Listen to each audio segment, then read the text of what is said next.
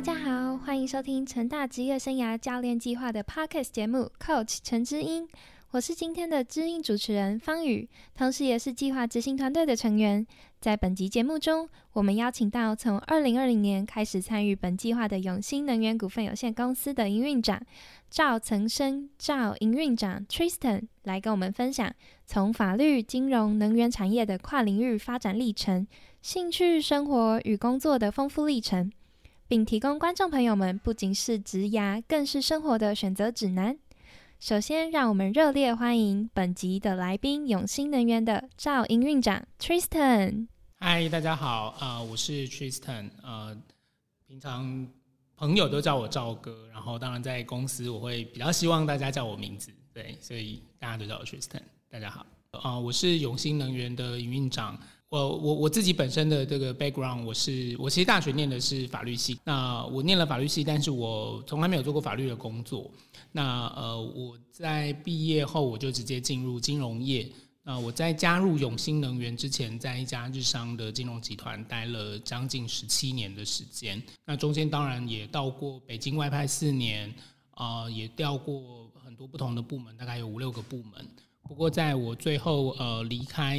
呃离开前一份工作之前。啊，我一直都在投资部。我最后的十年工作的十，呃，最后十年是在投资部门。那在二零二一年的十月份加入永兴能源，那担任营运长的职务。那所谓的营运长，当然就是其实就是整个公司的一个大小事啊。然后营运的部分，呃，不只是 back office 啊，包括整个公司的营运，还有其他的我们的一些呃专案进行过程当中的问题协助，呃，协助整个团队去从。建立 budget，然后到追踪 budget 的达成，追踪呃专案的进度等啊，好，这个是我简单的自我介绍。那你觉得在金融业里面，就是是不是要对数字特别敏锐的人才可以进入金融业，或者是需要有具备什么样的特质，或者是怎么样的专业，还是进去就再学就可以了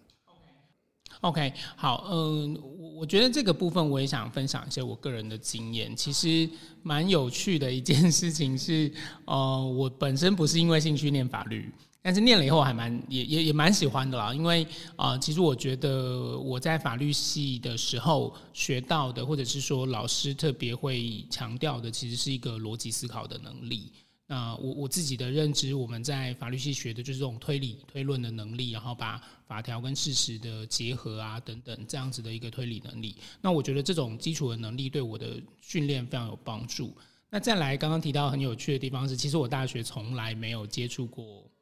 经济会计或者是相关的这些呃科系呃的这个课课程，我从来都没有去修过这方面的课。但是呃那时候会。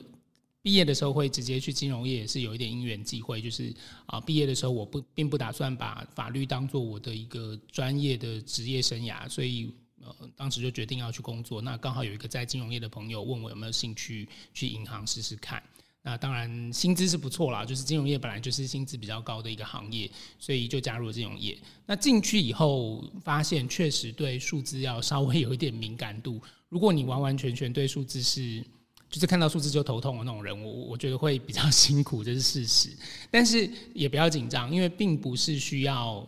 理工科这种什么微积分啊这种很很难的数学。但是至少你要不能讨厌数字。那我觉得就是基本的一个数字跟逻辑的能力好的话，通常不会太难上手。那进去以后，因为嗯，我我当然不是金融专业科系毕业，那金融专业科系可能教了更多，嗯，更。专业的这些什么财务模型啊，或者是财务分析，但是我觉得至少一开始进入 entry level 进入所谓的金融业或者是呃投资相关的领域的时候，其实呃除非你是进会计师事务所中很需要 hard skill 的，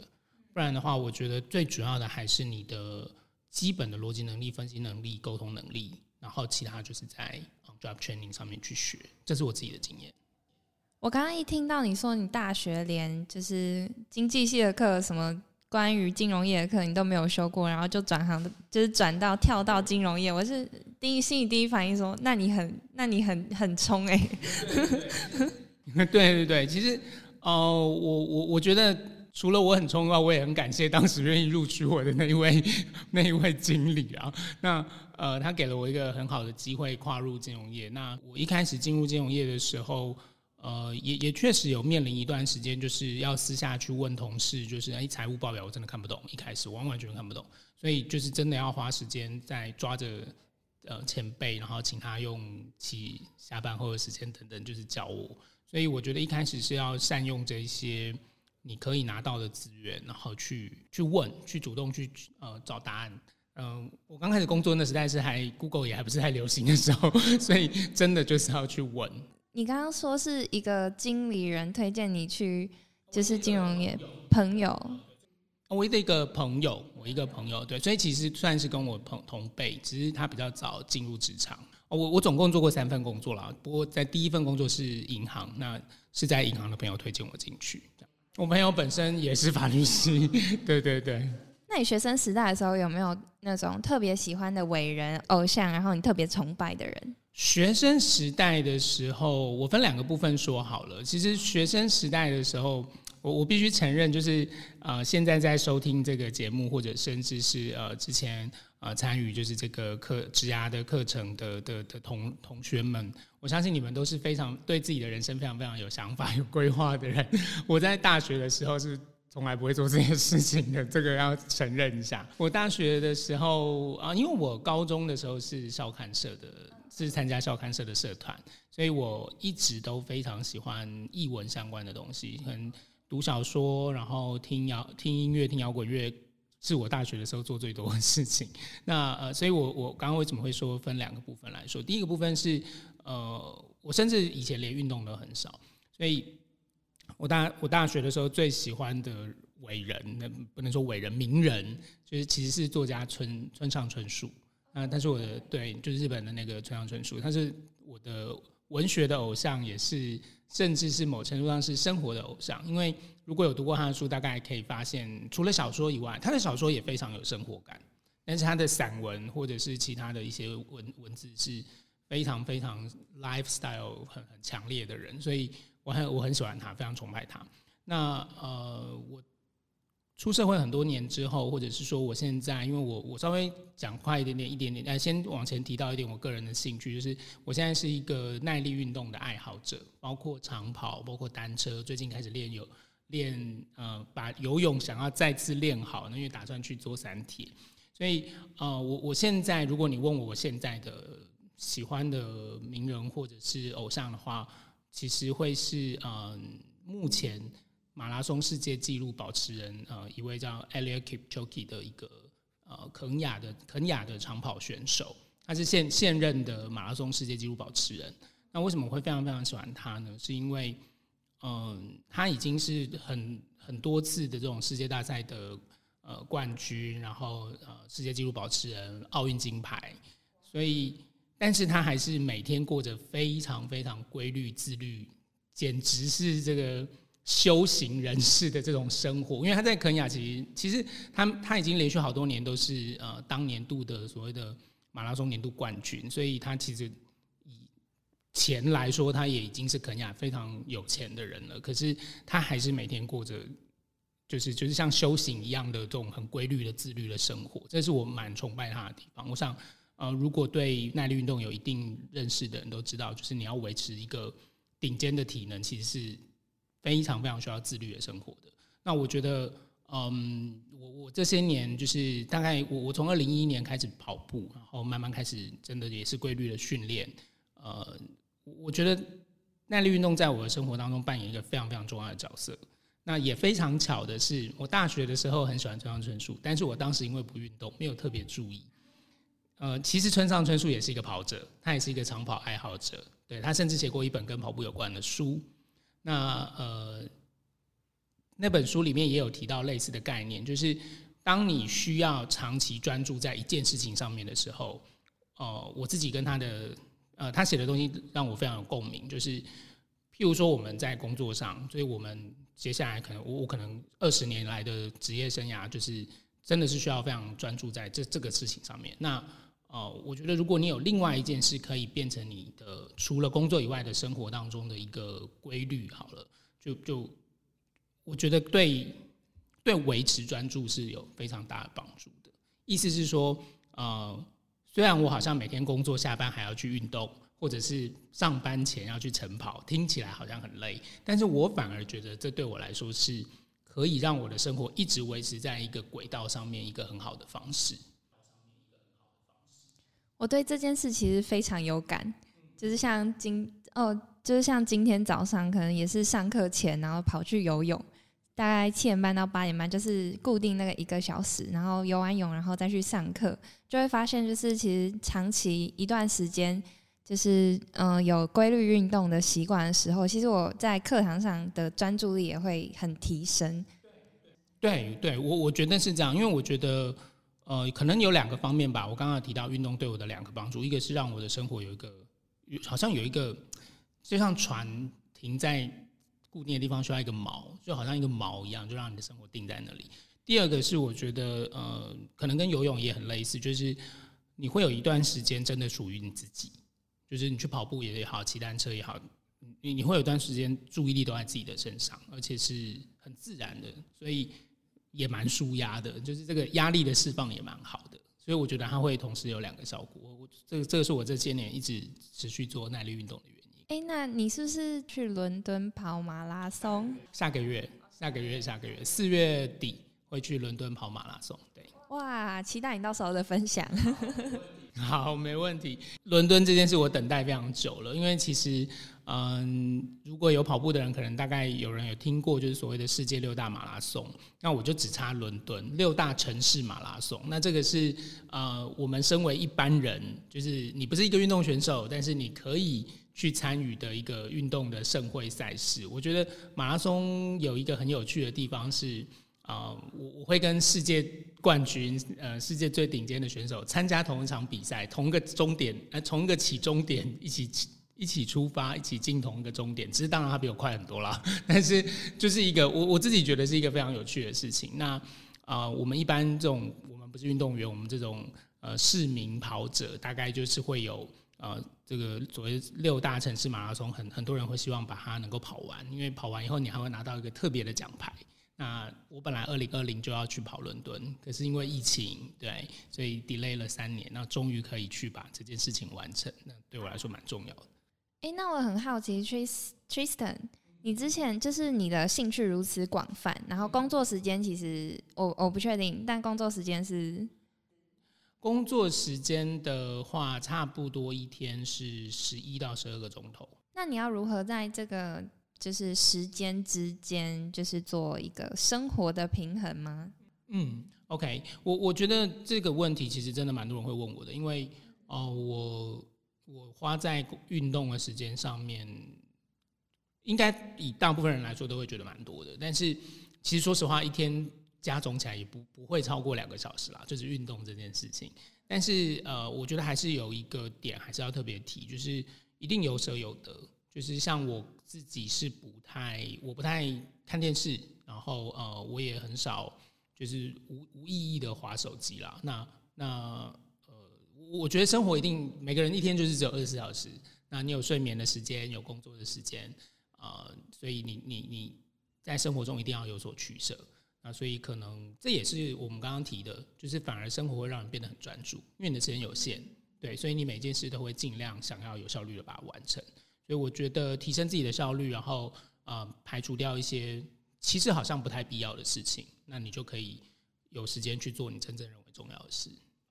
可以明白为什么有这么多人想问你，因为你感觉眼睛对生活就是充满热爱，这样。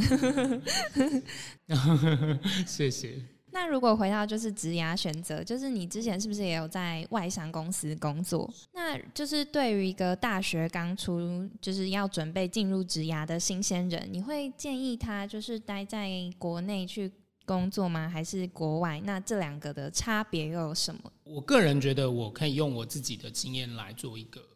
个人的分享。那第一，当然是我有在台湾工作过，我也有在中国工作过，在北京待了四年。那我当然没有到欧美，呃，但是我我毕竟有在对岸，就还是不同的环境。那第二是我的第一份工作是一个本土的银行，虽然待的时间不长。那之后我就到日商，也算是外商，虽然日本的体系当然跟欧美还是不太一样。不过我在日商待了十七年的时间。那现在的永兴能源呢？永兴能源我加入的时候就已经是七十 percent 是贝莱德投资的公司，BlackRock 世界最大的基金公司。那现在呃，贝莱德去年也完成了百分之百的股权收购，所以其实现在永兴能源是一个百分之百的美商。那呃，所以等于我的职业生涯其实大部分的时间都待在外商。那我想要做一个分享是。嗯，第一是我我们讲外商还是本土公司好了。其实我当时会从本土的银行到这家日商，也是因为呃，当时有另外一位前辈找我过去，那呃，他也是跟我分享说，觉得外商的当时呃，以一个年轻人来说的话，呃，能够进到外商，然后去看大型的跨国公司怎么去管理公司，怎么管理他的分公司，那我觉得是呃一个非常好的经验，因为你可以很快速的看到庞大的组织怎么运。组织怎么运作？那通常他们的呃公司的策略啊等等也会更，因为一定有总公司下来的一些一些想法跟策略，所以你会看到跨国公司怎么想事情。那当然，现在台湾也有很多公司已经本来就是跨国企业了，就是所以我觉得，如果你看的是你想要看的是一个企业的策略或者是高度，其实你当然可以选择大型的跨国的台湾企业，或者是。大型跨国公司的台湾分公司，那就是外商，所以本土跟外商都有可能可以看到一样的东西，只是呃你你要怎么做选择而已。那如果你做的是很本土的，就是这间公司它是台湾公司，它又只做台湾本土的生意的话，不是不好，但是某程度上它就一定是会有它的策略上的局限。那只是说，就我觉得是看每个人的选择，不见得每个人都一定觉得我一定要这么的。去看所谓的跨国企业怎么运作，也有人觉得我可以去做新创公司啊，也是有人这样选。但是我自己的个性，我我知道我比较适合，就是在呃，我比较希望去大的组织里面去学，呃，去看大的组织怎么运作。所以我当时是这样选择，从本土的银行，因为这家银行只做本土的生意，那我就从这边跳到日常，那又从日商再跳出来，又是另外一番体会了，就是。呃，我在日商待了十七年之后，那因为一直都在台湾的这个分公司，虽然我有外派北京，可是呃那个时候也是哦，算是有接触到大中华了，因为大部分的外国公司到后来都是所谓的大中华区的概念嘛。那我待的这家日商也不例外，所以呃，当时的大中华我们也是有一个大中华的老板，那所以我被派到北京，但是基本上还是在呃。所谓的大中华圈，那我后来回来台湾的投资部也是属于大中华圈。大中华就是 Great China，就是对对，sorry，对，就是 Great China 的呃呃，这个这个他们会用这个整个中国、香港、台湾这样三地一起，因为大家的语言啊等等还是比较相通，所以呃很多很多的外商企业都会有所谓的大中华区 Great China，对对，这样的一个概念。那嗯，我后来在这边待了一段时间之后，虽然觉得已经呃，非常谢谢前公司给我的一些呃机会跟学习，可是我也开始慢慢看到某程度的局限。当然，这个要看每一个，不是每一个外商都一样。但是我当时待的外商，呃，他有一点点后来把台湾的市场看得比较小，就是他认为台湾的市场的发挥空间不大，所以就变成在台湾的这个分公司这几年就比较保守，那几年会比较保守一点在策略上。所以呃，对我来说，我个人会觉得有一点可惜，因为身为一个呃台湾人，我们在台湾工作，我们当然还是希望，如果公司愿意投更多的资源给你，那这间公司会成长，我们才会成长嘛，我们也才有 position 可以去嘛。那呃，所以刚好有这样的机会，就是呃，我现在待的这个永兴能源公司，呃，原来是一个本土企业，那呃，focus 是再生能源的领域。那呃，后来为什么会有贝莱德进来投资呢？也因为 BlackRock 的投资我们的这个呃 fund 是这个所谓的在基础建设的再生能源的呃相关的投资的 fund，所以对他们来说，台湾是一个在再生能源领域非常呃呃政策非常友善的地方，所以在整个亚洲亚太地区来说的话，呃。想要做再生能源，台湾当然是很首选的一个区域。那所以他们投了很多资源在这里。所以我当时看到这个机会，就觉得呃，也看到这个产业本身的机会，也看到这个公司的机会，跟公司现在的百分之百的持有人，他们对这个市场的呃愿意投注的资源。所以我就从一个外商换到另一个外商，因为前一个外商他们在这里，呃，觉得就是比较局限，因为他们希望这个发展稳定就好，没有想要大举的扩张。所以我刚刚的分享的想讲的是说，给大家的职涯建议就是，你先思考好你想要做什么，你比较希望的是学习制度化的东西，还是去参与？呃，有人喜欢去新创公司，是因为他是觉得他很有创造力，他想要去看别人怎么从零无到有。那你去外商，去大的已经存在很久的这种公司，像我前一个公司，他我进去的时候就已经快五十年，快五十，快要五十周年，所以这样的公司它会非常非常有制度，但是某程度上规矩也很多，SOP 也很多，也会比较僵化。但是就所以我才会说，第一你要先。啊，可能思考一下你自己想要学什么，想要变成什么样的一个职业生涯的的开始。那再来就要思考了，当然还是自己的发展。所以我会第一次换工作也是想说，从，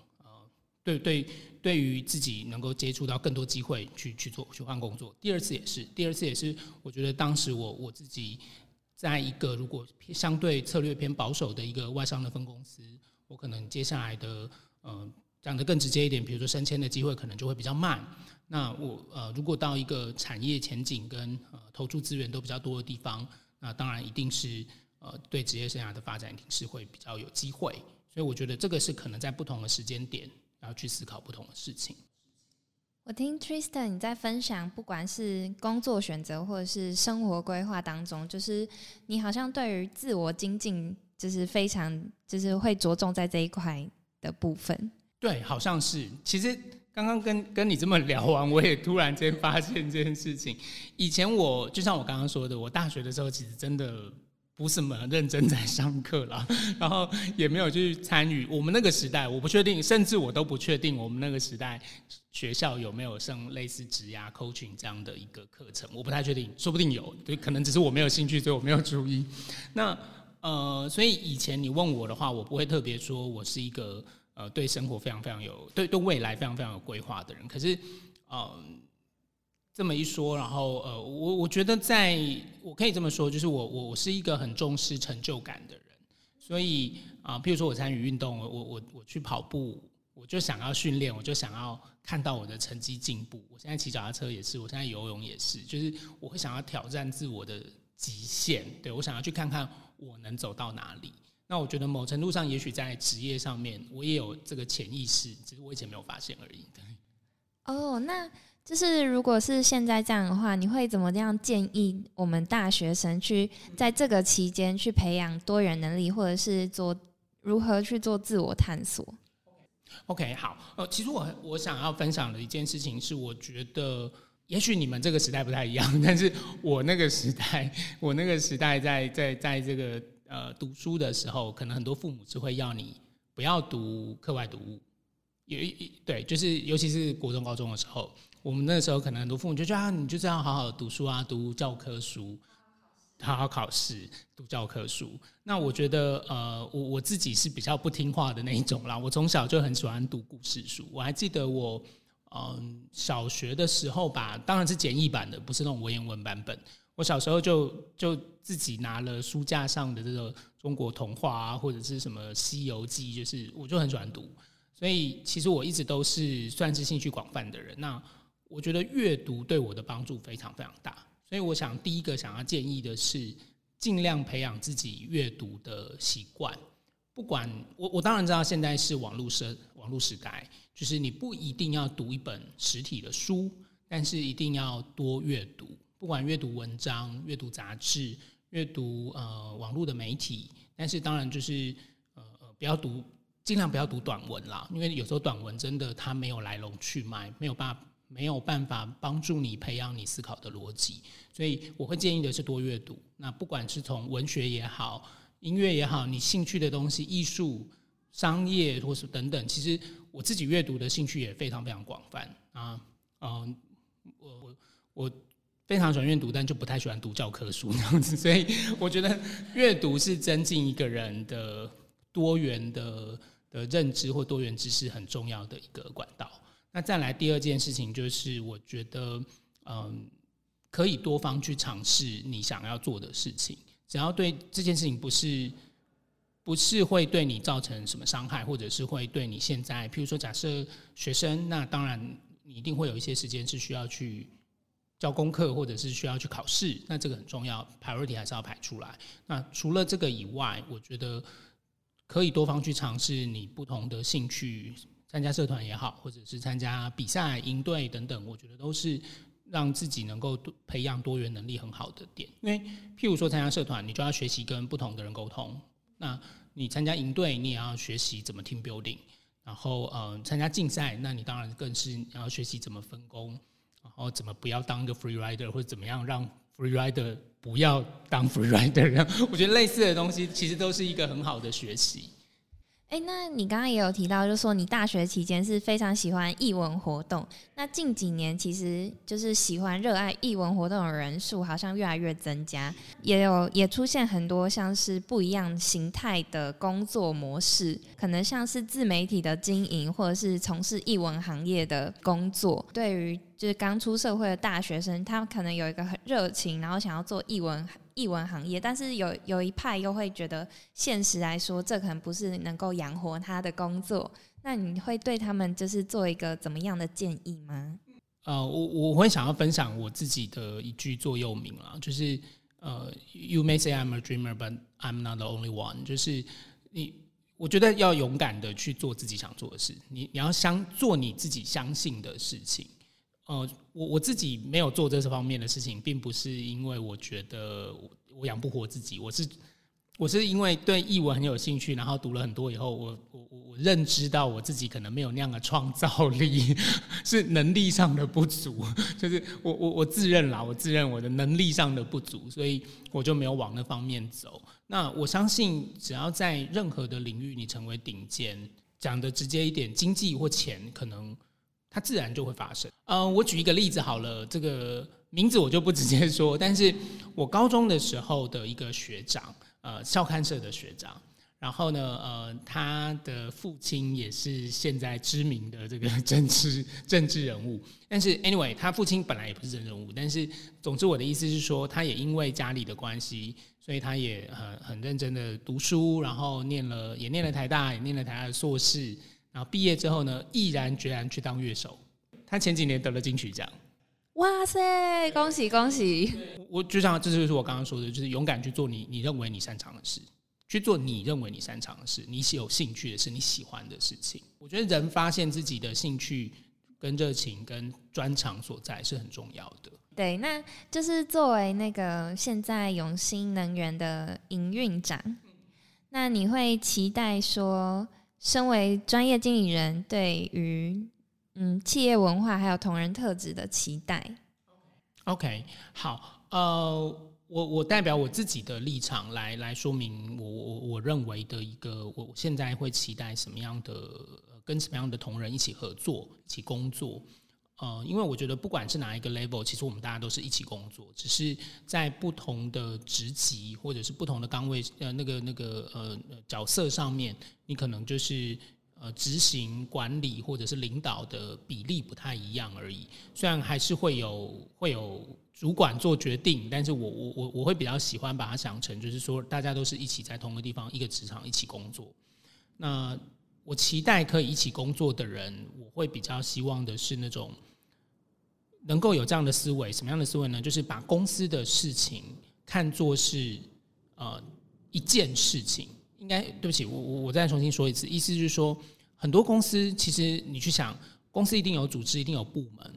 可是每一个部门它存在的目的，都是为了这间公司最终整个 business 整个生意，它要能够完成。那有的公司可能是专案性质，譬如说像我们能源公司，我们从一开始的土地的取得，这个暗场的厂址的取得，到开始走政府的申请程序，到设计规划新建，然后到这个暗场的验收持有，所以这中间会牵涉到非常非常多的部门。可是，毕竟对整间公司来说，我最重要的就是那个结果，我们要把暗场盖完，要能够发电，要能够拿到收入。所以虽然有不同的部门，部门做着分工，可是。实际上，是不是每一个部门人都能够知道说，你们的我们的任共同任务是这个专案要完成？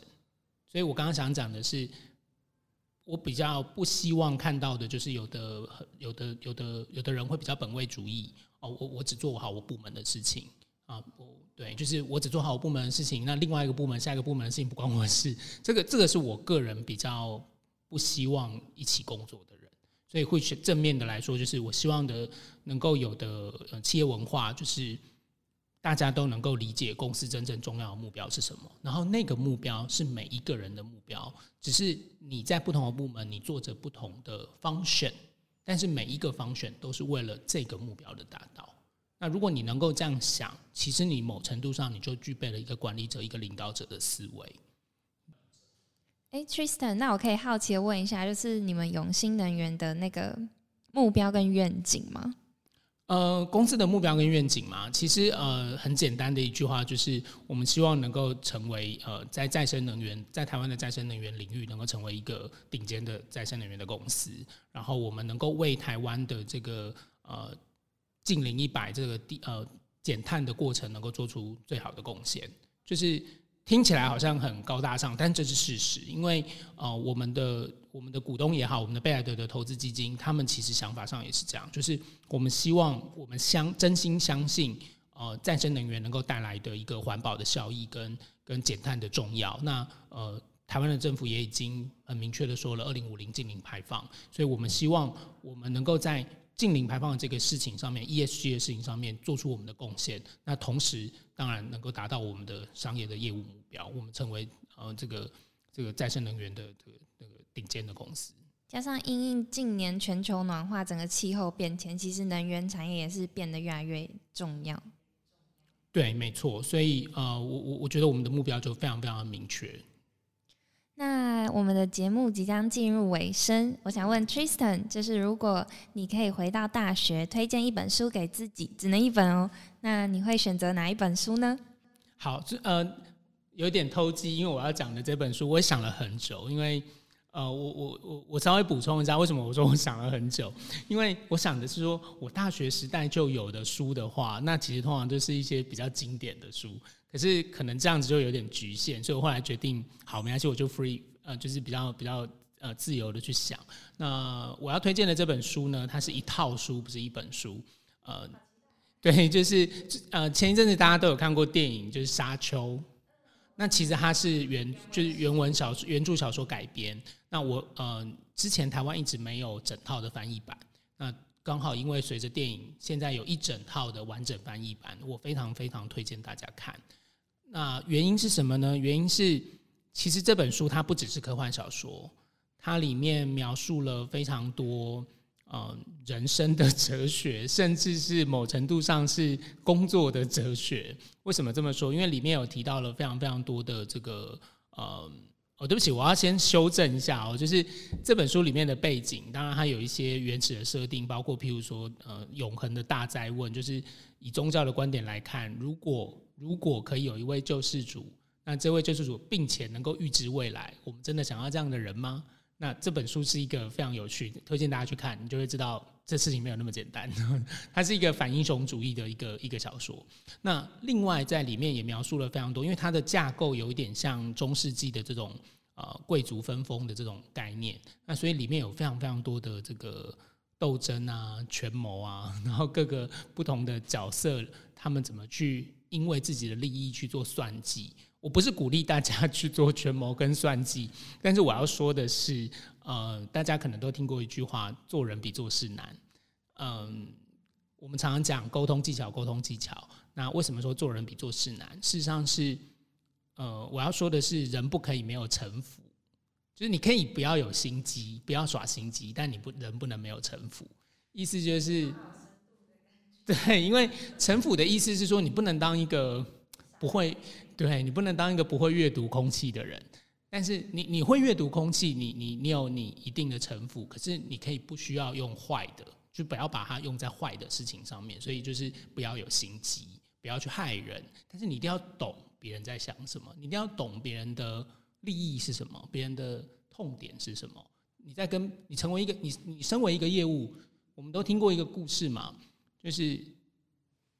这是电影情节啊！就是我把一支笔，请你把笔卖给我，很简单，就是你要创造需求，他就会他就会跟你买这个东西。所以你你怎么知道别人的需求是什么？你怎么发现别人的需求是什么？你怎么发现别人真正的呃弱点，或者说是需需求有时候就是弱点。所以我我要讲的是，你要读懂这些东西，然后去读阅读空气，去读去懂别人的心理的想法，然后你才有办法在呃沟很顺利的跨部门沟通也好，或甚至是对外沟通也好，对你跟你的客户沟通，或在内部跟跨部门去沟通，因为你要知道别人为什么不愿意配合你，或者是别人为什么乐意跟你合作，这些东西都是需要去懂的。那我觉得这本书里面你可以看到各个。不同的利益集团、利益团体，他们怎么想事情？我觉得，如果你很深的去思考这些事情，是对对对你的人生会很有大的帮助。所以，我很推荐大家看这本这套书。那谢谢 Tristan 今天为我们带来这么精彩的分享，从不管是从职涯的选择，然后到生活，还有以及以及给准备进入职场的大学生们就业的选择的建议，那都让我们收获的非常多。就在这边先替各位观众朋友向 Tristan 感谢一下，谢谢谢谢，不要客气，谢谢。那今天的节目就到这里，欢迎各位听众持续追踪 CCP 的 Podcast Coach 陈之英，我是今天的主持人方宇，期待下一集再见喽。执子之手，大手牵小手，期待每一集的 Coach 嘉宾都能分享个人之能、生活阅历。也请听同学提出的问题，成为陪伴着每位同学的知音，Coach 陈知音。我们下集见喽，拜拜，拜拜。